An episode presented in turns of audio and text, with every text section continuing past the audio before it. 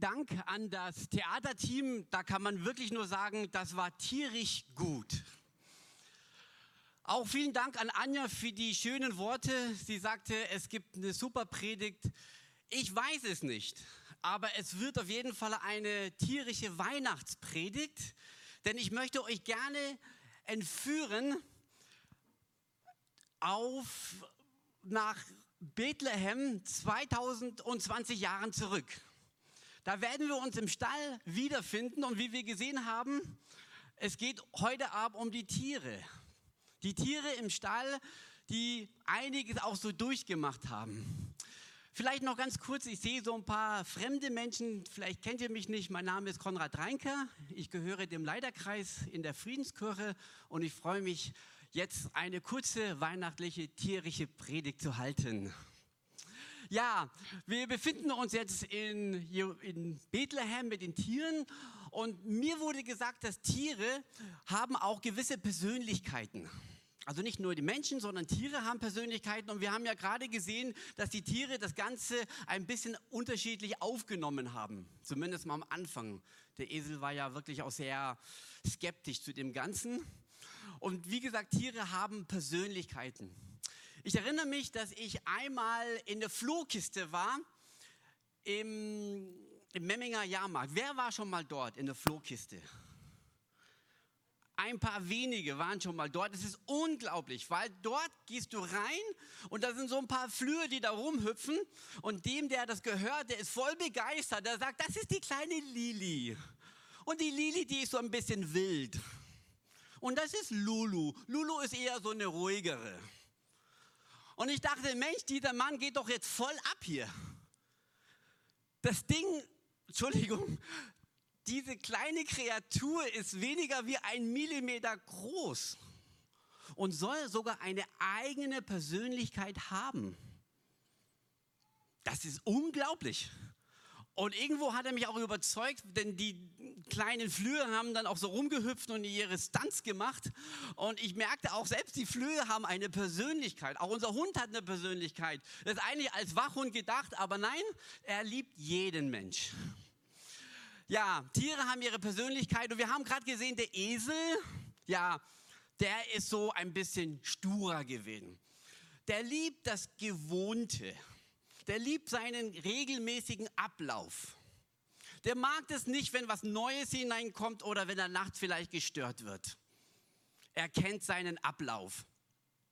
Und dann war der Ochse, der war so ein bisschen der Vermittler. Der versuchte hier Frieden zu schaffen, ein bisschen Licht hineinzubringen und sagen, hey, schau mal, Maria und Josef, die können ja gar nichts dafür. Die müssen hierher kommen. Und das Schaf, das war jetzt direkt noch nicht im Stall, aber ich kann mir vorstellen, das Schaf besucht das Stall immer wieder mal. Das ist ja so eine Stall-WG, wo das Schaf auch dahin gehört. Und auch das Schaf ähm, hat hier so seine Persönlichkeit, scheint sehr offen zu sein, scheint hinzuhören, scheint was Neues entdecken zu wollen. Sehr interessant, diese Kombination von diesen Tieren im Stall. Und jetzt Schauen wir uns einfach mal diesen 24. Dezember an, damals vor 2020 Jahren. Es war ein ganz gewohnter Tag. Um 4 Uhr morgens krähte der Hahn. Um 5 Uhr stand dann der Ochse auf. Der Esel war stur, blieb noch eine Stunde länger im Heu liegen. Um 8 haben sie dann angefangen zu arbeiten. Der Esel trug seine, sein, Mehl, sein Mehl sackt durch die Gegend, der Ochse pflügte das Feld und das Schaf, das Schaf hat die beste Aufgabe. Also wenn ich jemals eine Umschuldung machen müsste, Umschulung, dann will ich Schaf werden. Weil die Aufgabe vom Schaf ist lediglich da stehen und Wolle wachsen zu lassen. So unglaublich. Das ist die Aufgabe vom Schaf. Stehen und Wolle wachsen lassen. Unglaublich herausfordernd. Unglaublich spannend. Ein Schaf. Und so haben wir hier diese vielen Tiere im Stall, jeder mit seinen Aufgaben, jeder mit seinen Persönlichkeit mit seinen Wünschen.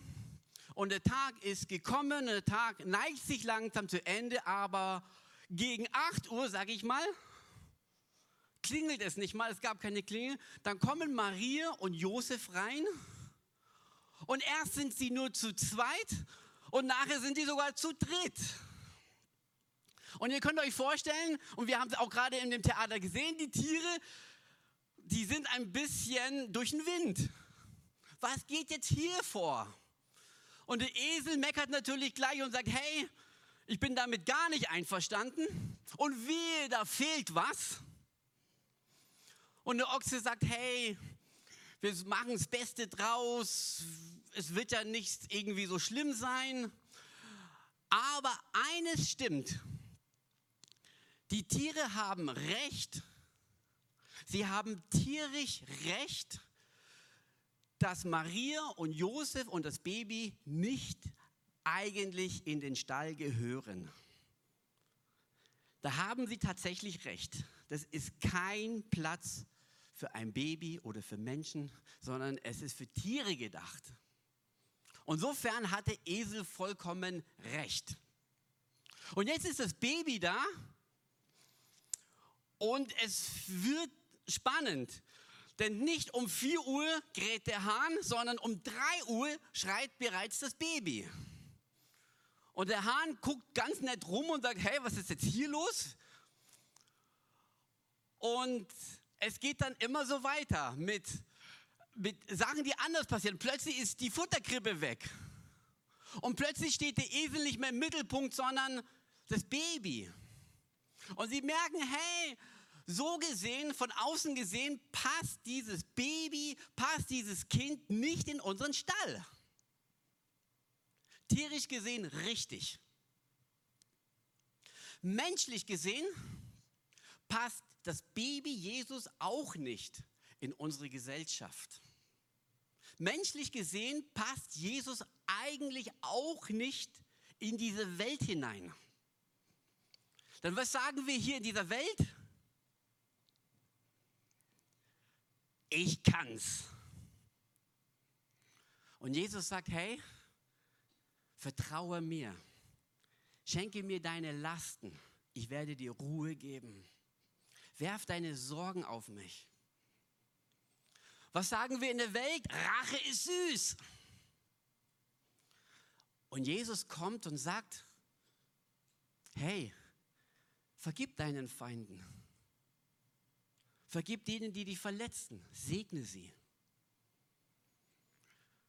Und dann sagen wir, hey, in jedem Mensch steckt was Gutes, da ist was Gutes, wir sind gut, wir Menschen. Und Jesus sagt, hey, habt ihr nicht schon gemerkt, dass aus dem Herzen auch sehr viel Eifersucht kommt, sehr viele böse Gedanken, Mord, Ehebruch? Seht ihr das nicht? Das kommt aus dem Herzen heraus. Und so gesehen passt Jesus nicht in unsere Welt, in den Stall. Aber die Geschichte geht weiter. Denn plötzlich kommt das Schaf und ich lese es euch mal vor, wir haben es vorhin auch schon einmal gehört.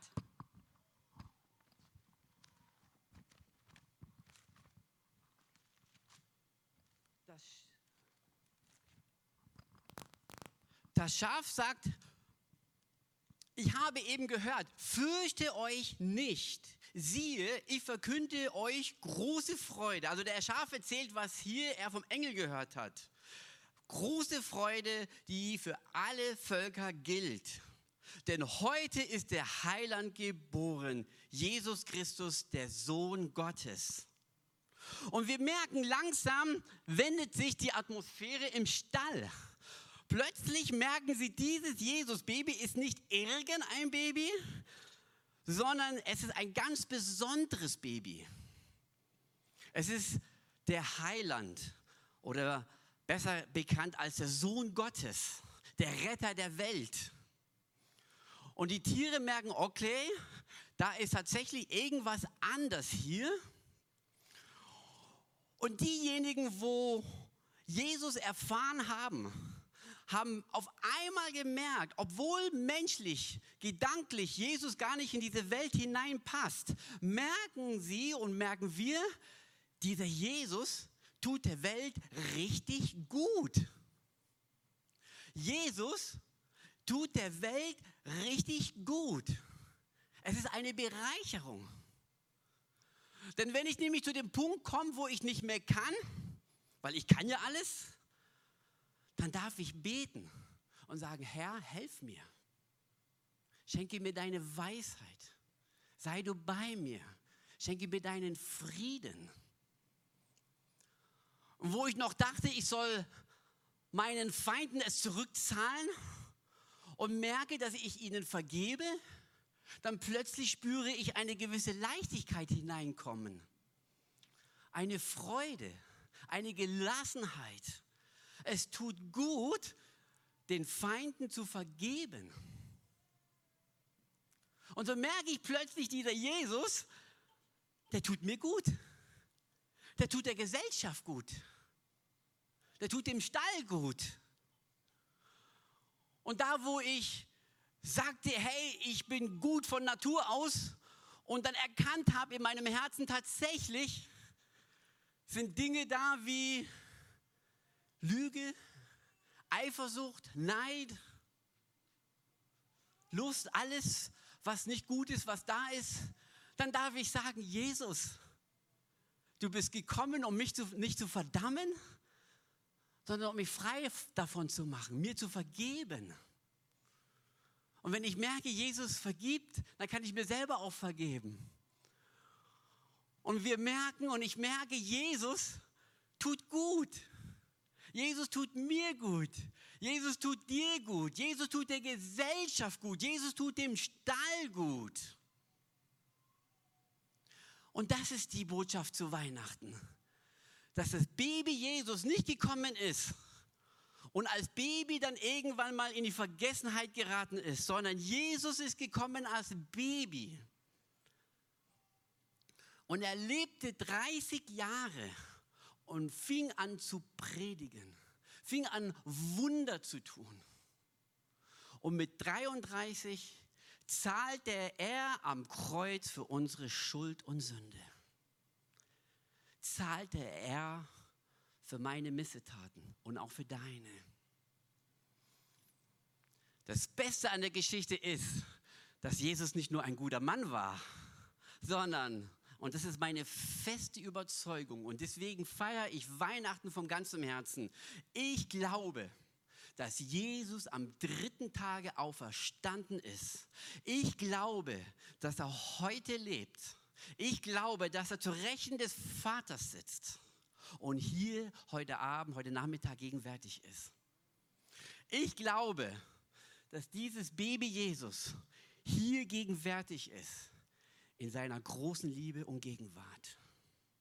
Und die ganzen Mitarbeiter hier haben Jesus erlebt, erfahren, haben Jesus eine Chance gegeben, haben Platz gemacht für Jesus. Und das ist das Thema auch heute Nachmittag. Platz machen. Platz machen für wen? Ja, ich kann euch nur eines empfehlen. Mach Platz für Jesus. Und als das Schaf gekommen ist und sagte, hey,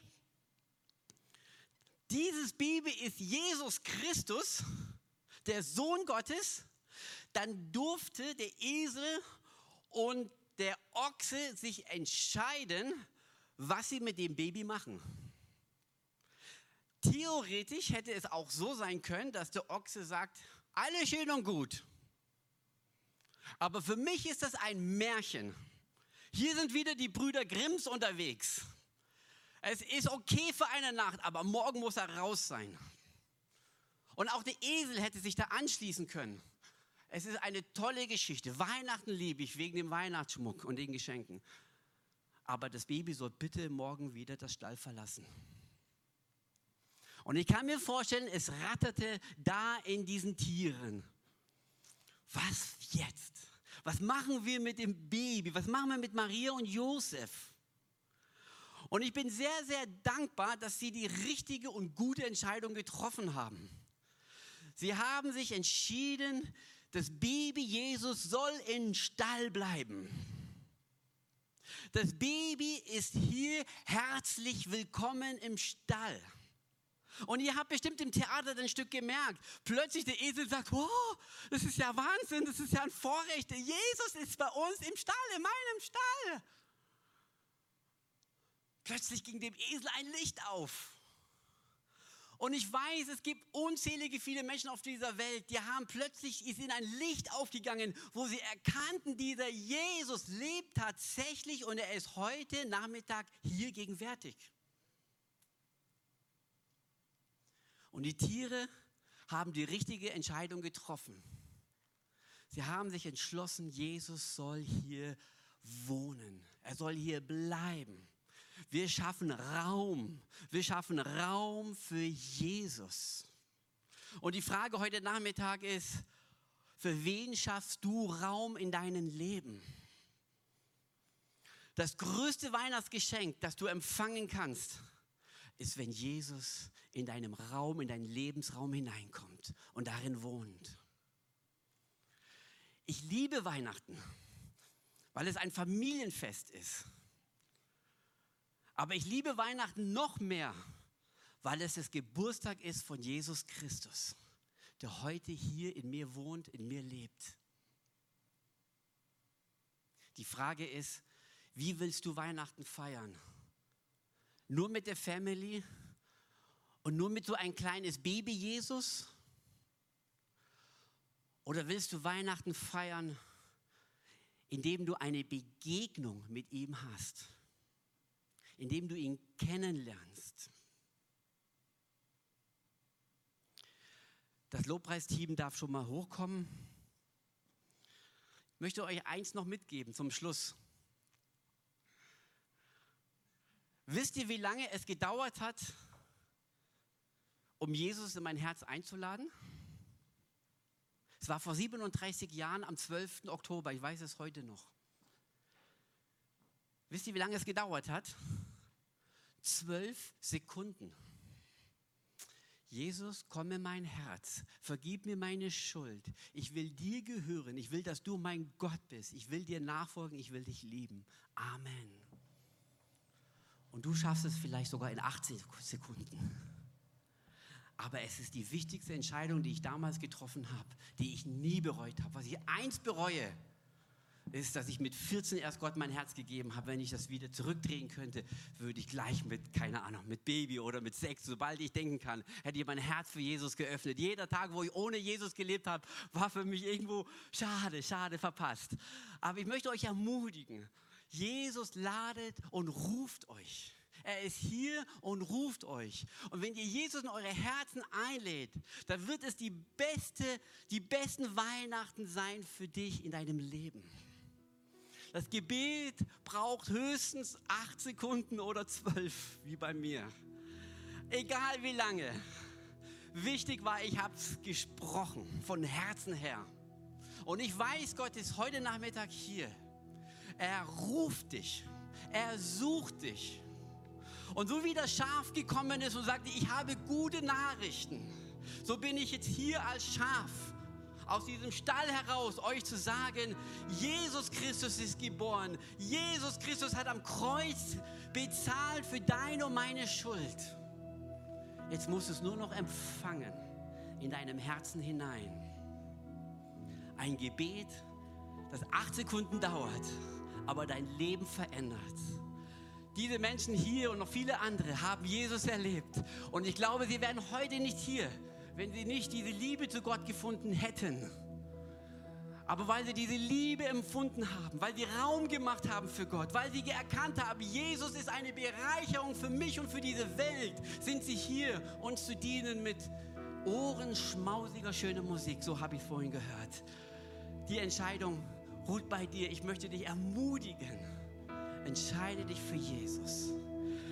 Ich habe noch 43 Sekunden. Das reicht für ein Gebet. Und das möchte ich mit euch jetzt sprechen.